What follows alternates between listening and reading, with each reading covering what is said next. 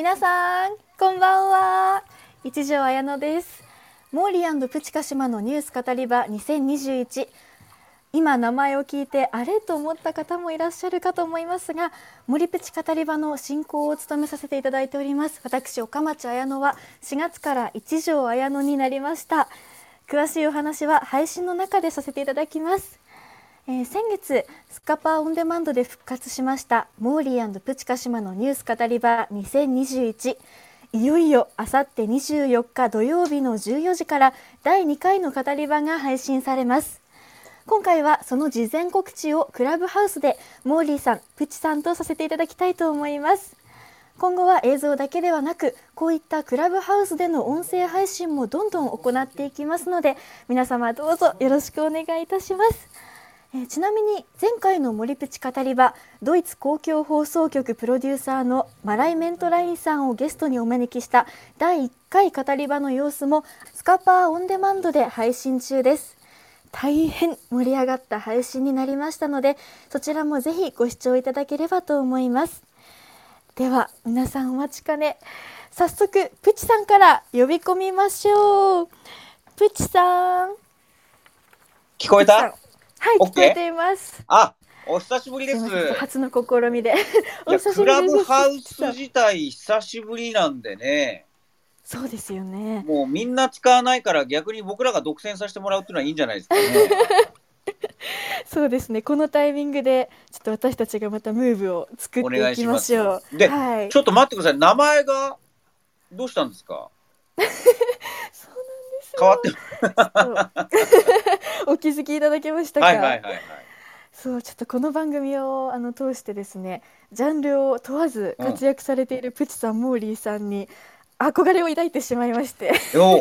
はい、ちょっとあの前の事務所ではアナウンサーだけだったんですが、はい、こう安全ばかり取ってきた自分の人生に打ち勝ちたいと思ってですね、えー、今回ちょっとアーティストジャーナリストグラビアなどさまざまな挑戦ができる場へ移動することになりました。すごいもう一大決心をそんな若さで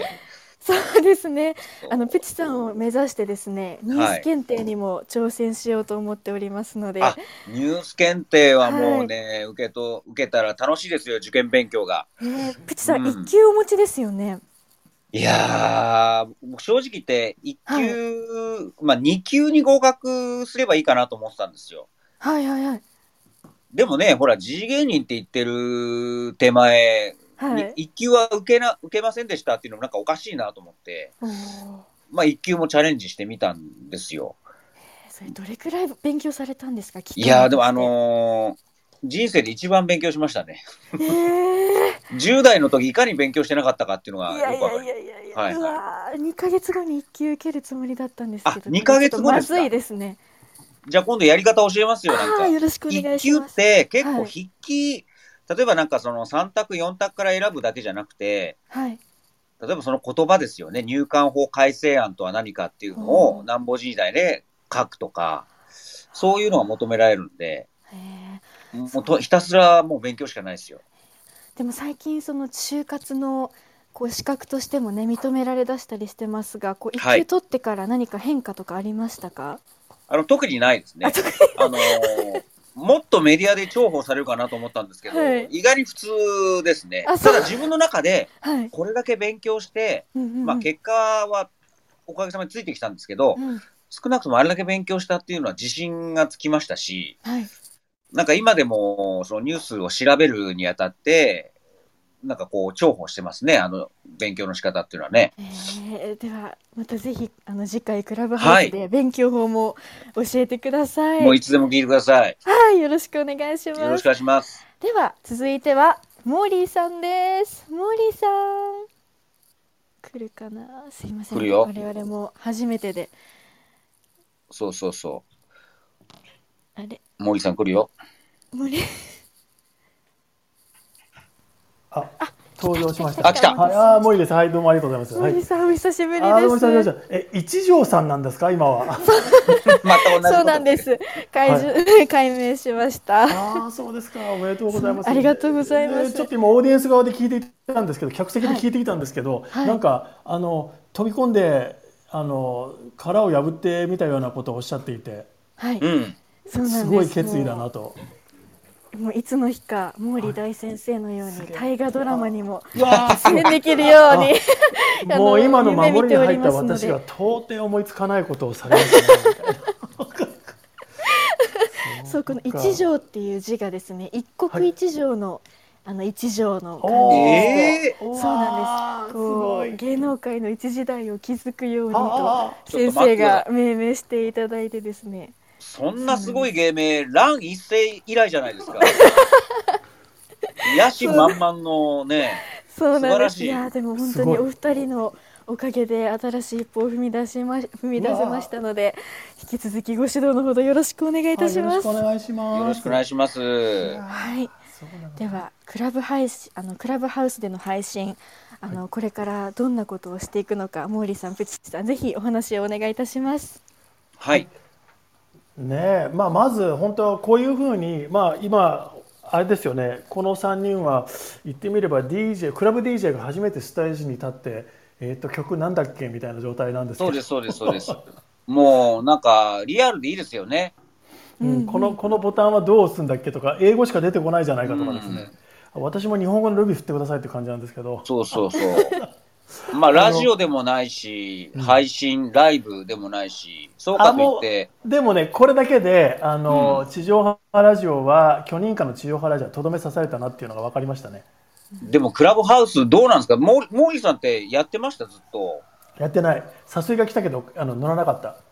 なんかこう、1月、2月ぐらいは盛り上がりがすごかったけど、最近はそんなに話題にならないなとも思うんですけども。なるほど。あの、ただですね、いわゆるこういうふうにこれ生放送してるんですけど、はい、かつて生放送というオプションは、まあ私も20年前にその最初でネットでラジオの生放送をあの頭から突入した組なんで、はい、あのハードルがいかに高かったかを覚えておりまして、うん、こんなお手軽にやってしまえるとですねこれはどっちかっていうとなんだろうな、電波塔を持ち歩いてる感じなんですね。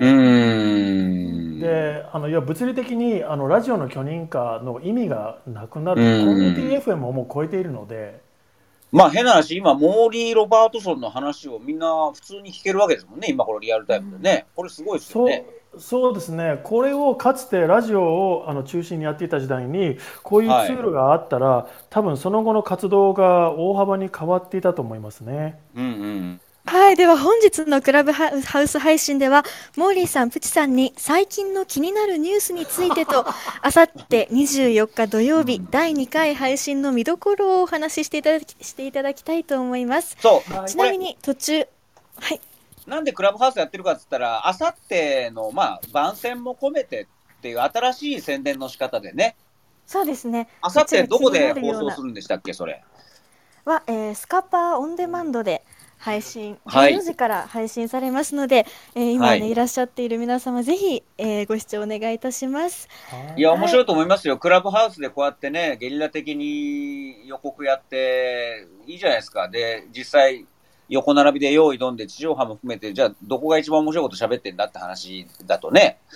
こっちはもう爆弾モーリーがいるわけですから。あのね、これがね、何年か前だったらね、あの北野誠なんですよ。あ、それダメじゃないですか、それ。何を言うたんや、北野誠っていう、うわ何も言わずにただ泣き続ける、泣きじゃくってすみません、すみません、謹慎で2年出てきませんでしたみたいな。いやもう何が出てくるかドキドキですね。ああ、ちょっとドキドキしてるんで、もう何があの皆さん話進めちゃっていいですみたいな。はい、えちなみに途中で私一条のねあの大学生の視点から最近の気になるニュースもご紹介させていただきますのでよろしくお願いいたします。大学生ですからこれ。はい。未来の。配信中の質問やコメントはツイッターにハッシュタグ森プチ語り場とつけて皆さんどしどしお寄せください。え解明についてもどんどん質問してくださいね。解明について、ね、はい。はい、ではまずはモーリーさんの今気になるニュースということで社会の不平等感が高まっている現状についてお話ししていただきます。モーリーさんお願いします。はい、あのそうですね。えっ、ー、と。いろんな、まあ、あのことがですね結構あのとても速いピッチであの進んでいまして、えー、ますますそうななんだろうなあの世界がつながってるなっていう気がするんですけれどもジャム・ザ・ワールド、えーうん、あジャム・ザ・ワールド？そうだね。ジャム・ザ・ワールドだね。あの北野誠からジャム・ザ・ワールドそしてモーリーみたいな。あのもういろんなことが起きてるんですけど、はいはいはい、えー、っとあのいわばですね今回のそのオリンピックとコロナそのご利用しするオリンピックと、うん。なんかこのあのコロナに対する掛け声あるいはその原理的に無理な対応経済と,、えーと、ウイルス対策をこう両両立させようとした、まあ、GoTo 以降ですね。であの断るごとに二階さんがなぜかキーマンになって出てくるとか、はいはいはい、でその時にポロッと出てくる言葉っていうのがその確定した利益に触れるんじゃないと国民が言われているような、うん、そしてあのあともう一つ出てくるメッセージが自助なんですよね。あの何が起きて、はい、何が起きても自分の責任だからなっていうような、うん、あのことを都度なんとなく発信されている。つまり自分たちの力で何とかしろと言われておりで、うん、あの今までですねその日本は非常に自助が強い国だってこと実はあの安藤優子さんこの番組出演された時に、はい、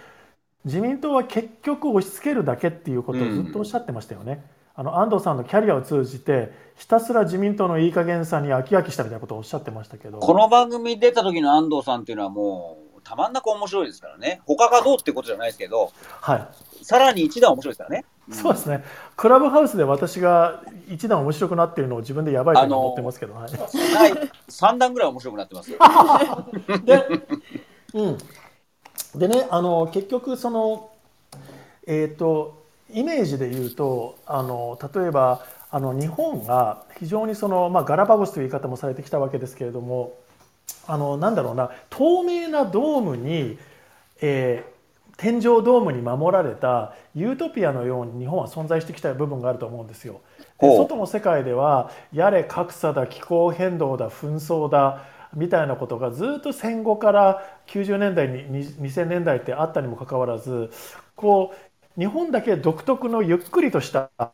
そのジェンダーとか差別に関してもどこかこう西洋でやっていることっていう感じだったんですね。はい、つまり世界で起きている問題が日本は関係ないとかあとはある種の日本人特殊論とでも言うのかな。日本は和をもって尊しとするからみんなでそういうその気分が悪くなるようなあの言論とかディベートを戦わせるのではなく、うん、むしろある種趣味的にあの、うん、これはそのネトウヨブームにも津田さんのブームにも共に感じたんですけども左に振り切っても右に振り切ってもですねどっちかというと言論の趣味の世界で自分が好きな推しメンをあの追いかけるという、うん、あの娯楽としての言論はあったと思うんですね。立憲民主党対自民党。わかります、うん、なんか自分の殻の中というか自分の陣営の中で届き合うことも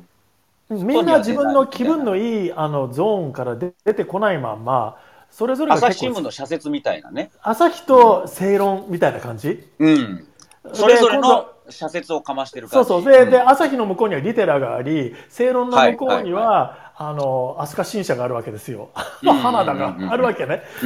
でそういうふうにでも結局サブカルの延長というかあの趣味的な言論にみんな終始して、うん、そこにあるあの本当の通底しているものは、うん。所詮日本人は変わらないし、日本は変わらないことがいい国なんだということで、うん、それぞれの分配というか住み分けの中にそれぞれの分配があるという暗黙の了解があったと思うんですね。はい、えーと、ところがですねあのコロナでそのメッキが剥がれてしまって結局そのあの日本だけを守っている特殊なカプセルにひびが入って来ているんじゃないかと思うんですうん、なるほど。でその結果ですねあの日本の社会の中には実は隠れた格差とか隠れた不公平というのは、まあ、ずっとあったわけですよ。例えば、はい、小泉純一郎さんの一族であるとか鳩山さんの一族や安倍さんや岸さんの,、ね、あのご一家が受けてきた待遇やあのと一般の庶民がですね機械均等で同じラインからスタートはしてないわけですよね。そうですね。でね。だけどそれがあたかもあるように、えー、有権者側もある種思い込めてなんだろうあのそれこそニコ生に言葉をあの意見を書き込むようにヤジを飛ばせるからその分自分が平等になった気分を味わえるというかな、うん。はい、日本式平等というか、はい、あのそういうのがあったと思うんですね。ところが、えっと、ここに至ってコロナで誰にツケを回して誰を生贄にするかといういわゆる経済トリアージュが必要になり、えっと、飲食店がまず最初はキャバクラと風俗だったんですけれども、うん、続けて飲食全般になり今になっては本当にやばいからスポーツも観戦を停止しようか劇場も映画館もあの閉じようとにかく人が集まるからダメだ、はい、ただしオリンピックは聖域だからダメだぞ。オリンピックはやるぞみたいな。非常にこうオリンピックは除くっていうね。そうそうそう、うん、その不公平感、つまり、ああの、うん、二階さんや安倍さんとその親族が儲かる話はノータッチ。うん。ただし、お前ら、残りは負の分配で次女だぞ、いいか、給付金も大してやらないからな、なんか、9つぐらい書類を揃えないと事業主もやらねえぞみたいな、はいものすごいこう急に威圧的になってこれって結局お金持ちの独裁で成り立ってるシステムじゃん。みたいな。例えば、うん、今までも実はそういうものが行われてきたり進行してきていたんだけどもコロナというものがもうあぶり出してしまったってことですよね。はい、そうですね。例えば非正規非正規社員とかいう言葉とかにすると、うんはい、なんかあの非という言葉さえ外せば正正社員への道があるみたいな。うん。なんかそういうそのよくそのあの多民族国家でマイノリティの人たちがうまくやれば模範マイノリティになれるとか名誉博士になれるとか、はいうん、あのいうのがあるわけですよ。あの進撃の巨人の中ではですね名誉マーレ人になれるというシナリオがあるんですね。うん、あの二流あの二番虐げられている民族の人たちがいいいい子をして自分の命を捧げて戦えば、えー、その圧迫している側の民族の名誉市民になれる道があるんですよ。はい、でこれを目指してみんなひたすら頑張り続けてエリートになろうとするっていう世界観が進撃の巨人にあるんですけど多くの日本の非正規の人、えー、そしてさらに非正規よりもさらに不安定なギグワーカーですね、うん、要は飲食辞めて、飲食でレイオフされたから、えっと、ウーバーイーツになった人たち、うん、この人たちがどんどん増えている状態が、まあ、コロナで止めどなくなっていると、うん、はい、でその真っ只中にお前らな週休3日で1日休ませてやるよ。いいだろう。出てきましたね、あの議論ね、はい、自民党からね、うん、ただし、1日休むってことは、その日のペイはなしな、お前ら副業していいから、そうだ、ウーバーイーツがあるだろう、あれで自転車こげばいいんだよ、お前は、みたいな。はいはいはいはい。結局、非正規の人から先に、あるいは正社員であっても、週4日のレイオフ、疑似レイオフを押され、残りの1日、えー、その会社で働いてるのと同じ給料欲しければ自分の力で自転車こいで勝ち取ってこい、はい、ただしそこには非正規の人間が5万といるからお前ら賃金競争だぞ頑張れよってことですよね。そうですねあのー、ちょっと前までで言うと、特に芸人なんてまだ仕事がないときは、バイトとかもね、みんなしてるんですけども、はいはい、あれっていうのは日給月給じゃないですか、よく言う。だから、例えばこれからゴールデンウィークだ、大型連休だ、まあいいねって、こう、いわゆる正社員の人とかがね、楽しんでる中、休みたくないわけですよ。だって食えないから。そうですね。っていうのは今もう、もう普通に、こう、国の案として出てきそうな感じってことですよね、もう。つまり正社員含め、えー、うん、経営者の上層部に経営の上層部にいる一部の守られた人たちの利益を確定させるために真ん中で働いている正社員も含めて、うん、徐々にギグワーカーにしようとする試みなるほど。だからみんなギグワーカー。週休3日といえば聞こえはいいけど、うん、で副業も好きなだけやっていいよって言えば聞こえはいいけどまあ、次女ですよね。そして次女によって何をするの、うん、え、介護をするの？子育てをするの、うん、でどっかで女性がいるものでそれ決まってない？最初からっていう。はいはいはい、もうね、あの、家族像を昭和に戻そうとするベクトルもそこに込められているし、うん、なんかこの憲法改正の中に盛り込もうとして失敗した理想的な家族像ですよね、自民党の。はいはい、あの、普遍的な。はい、あれがね、もう見事に、あの、経済的な制度としてしれーっとこう提出されたような気になっていまして。なるほど。うん。経済の面からそういう、もう、入り込んでくるってことですよね、あの確定しようとすると、うん、そうそうですね、だからみんなオールギグワーカーになった状態で、それがうん、それが自由だと、で一方で、実際に週休3日制を実験的にやっているスペインのような国では、国がその実験に、えっと、あのお金税金を投入してですね、えっと5日働いたのと同じ給与据え置きなんですよ。4日働いて、でそれをいくつかのヨーロッパの国で実施実践しているんですけれども、出てきているデータの中には結局休み時間が3日あるとリセットできて生産効率が上がって前よりも企業の売り上げそのものが上がったと。つまり働かせすぎギリギリまで働かせ、はい、そして日本の場合は過労死寸前まで根性論で働かせ、上司がいるからお前も帰っちゃだめだみたいな、うん、そこに含まれた不公平さとかあるいは男尊女卑的なもの。うん、つまり女性はそれ、はい、そこで付き合わなきゃいけないし加えて子育てもな、うん、女だろ？みたいな、うん、だからこういうものもね制度化しようとしてるんじゃないかというふうに思えるんですね。確かにだってここ最近でポーンと出てきましたもんね、週休3日のね。そうなんですよ。だからそれがいかにもあのコロナだしテレワークもあるし、柔軟に働き方改革をしましょうみたいな一見合理的にも見えるんだけどもそれが賃金据え置きなら分かるわけ。皆さん今までご苦労様でしたみたいな、はいはい、ところがそうじゃなくて結局日本式のその週休3日制つまりただの部分的な雇用調整レイオフですよね。うん、あの、は、ね。うん、結局日本の正社員も含めて中国で働いている人と競争させてるんです。うん、彼らの低賃金、あのフォックスコン、はい、で iPhone 作ってる人たち、まあ、何年か前にフォックスコンであのな1週間に1回とか2週間に1回飛び降り自殺があったんですけど過酷すぎる労働条件にこう多分由来するんじゃないかと言われてまたうやむやになりましたけどね、そしてそして今度はウイグルの強制労働だ、ミャンマーのクーデターだそこに日本のそのキリンビールも入っていてとか、どんどんどんどんそのここ日本で暮らすことの980円でとてもいいアパレルが買えるということと、他人の不幸およびブーメランでそれと競争させられるギグワーカーする自分たち。それに幸せを感じろって言うの？みたいなメッキが剥がれてしまって、うん、カプセル日本だけ特別日本人は頑張ってるからご褒美と言われていた終身雇用のような幻想にひびが入ってですねこのユートピアを守ってきた大きな大きな壁が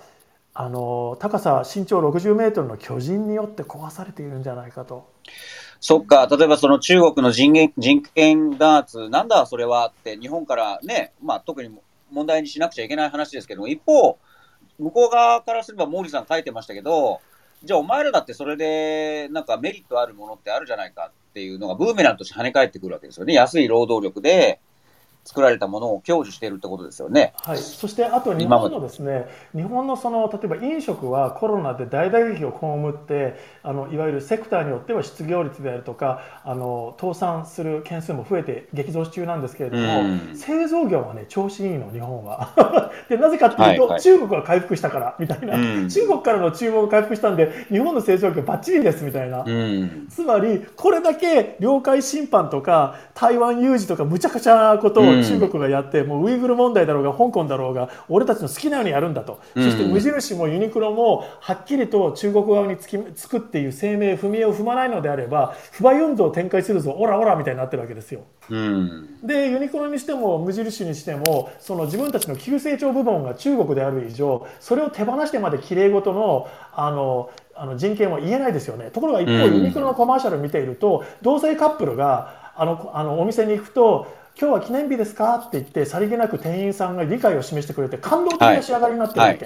はい。はい、だから日本国内先進国のカプセルの中でこの楽園の中で差別をなくそう、多様性を認めよう、うん、ジェンダーはあの何でもありみたいに、うん、ウルトラポリコレなんですよ。はいはい、ところがそれを成り立たせる人はあそうだ奴隷労働だったんだみたいな、そして国内の人もみんなギグワーカーねみたいな。うん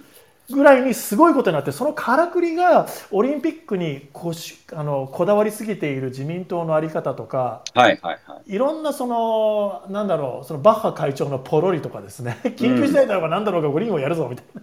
あれもねもう悪い工業主ですよね。に引っかかったと思うしかないと思うんです僕は本当に。そうですね。だからみんな実は吉本だった、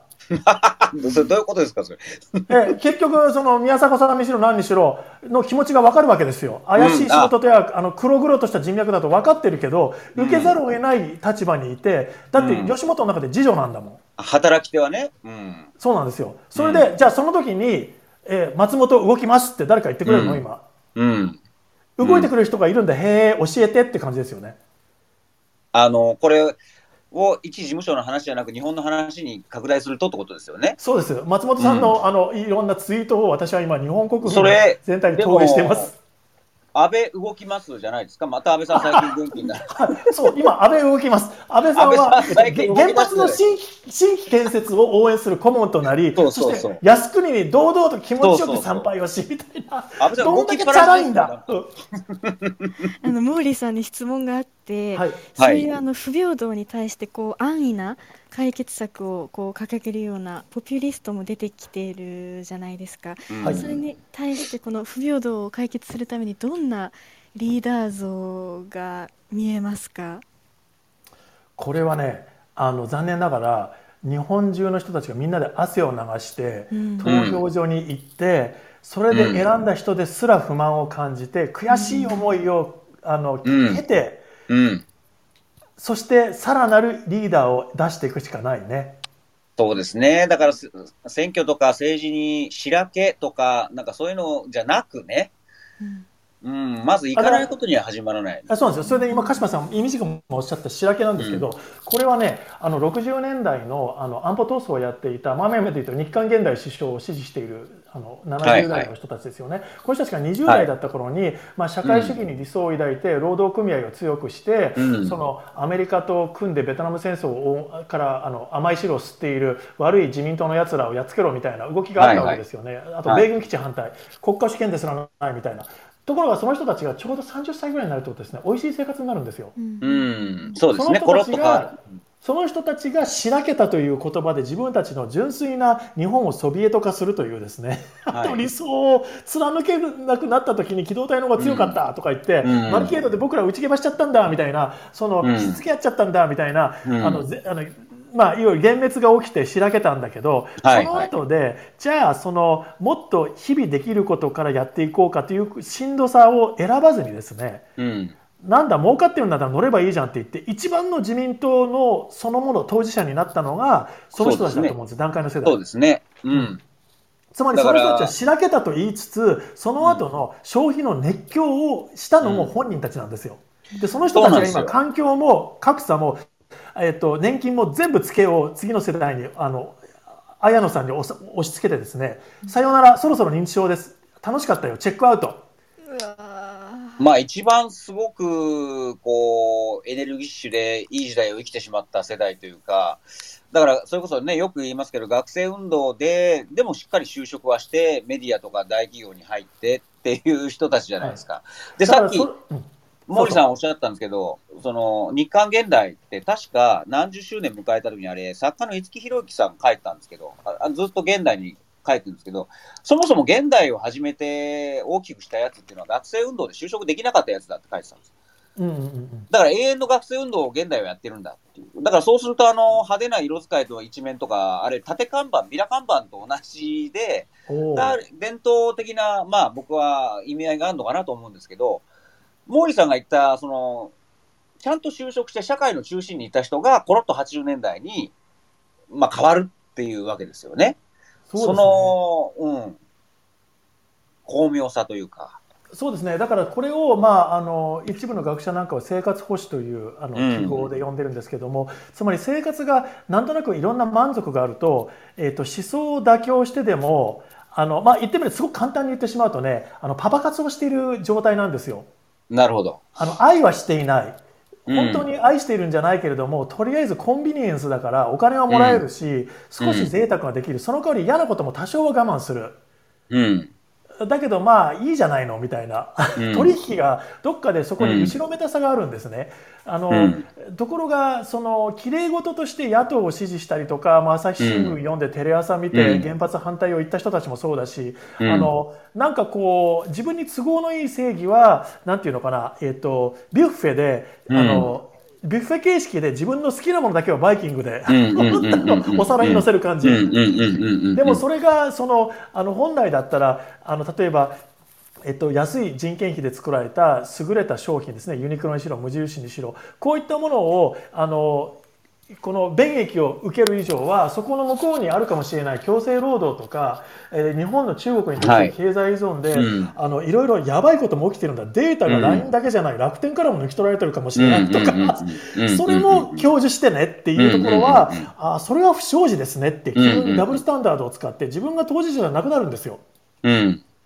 だからグレタさんの言ってることは、やっぱりあのいやらしく聞こえる。なんか口答えする、あのティーネイジャーみたいに、うん、なんかあの疎ましい。だけど自分の中の奥にある疎まあのなんていうか後ろめたさというのは、うん、実は最初に政治でしらけた時から段階の世代でその価値観を共有した人たちっていうのは豊かになるにつれて後ろめたさがどんどんどんどん増していったと思うんですね。そっかそっかそっか。うん、であまあ、これを単純に年齢と世代だけで日本人を論じるって本当乱暴なことなんでまあそうです、うん、そこまでは押し切りたくないんだけれども一種日本のその共通認識というか共同幻想を支えてきた部分に豊かさと悪いようにはならないから細かいことには目をつぶってディベートはしないで森さんのような人に決めてもらおうと。うん、で森さんがそういう不適、ね、あのこれ鹿島さんもおっしゃってたと思うんだけど森さんが不適切なジョークを言う時っていうのは、うん、みんなでその本音あの後ろめたい本音を共有して村を作りその同質な、お前だって下半身、俺も下半身じゃないかみんな金儲けでスケベなんだよみたいに。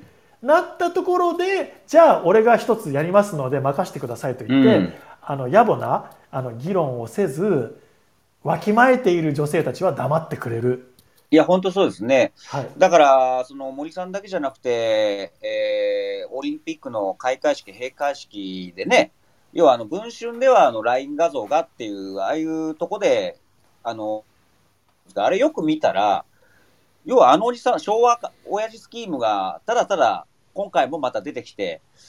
俺たちの言う通りにすれば今まで通り、まあいいじゃないかっていうのが、でもそれもコロナとかオリンピック、ここ最近ので全部見えちゃったってことですよね。そうなんですよ。だからつまりドームが壊れちゃっていて、うん、今骨組みだけが見えちゃっていて。うん、すごい。国立競技場を建て直したはずなのに、ドーム壊れちゃった。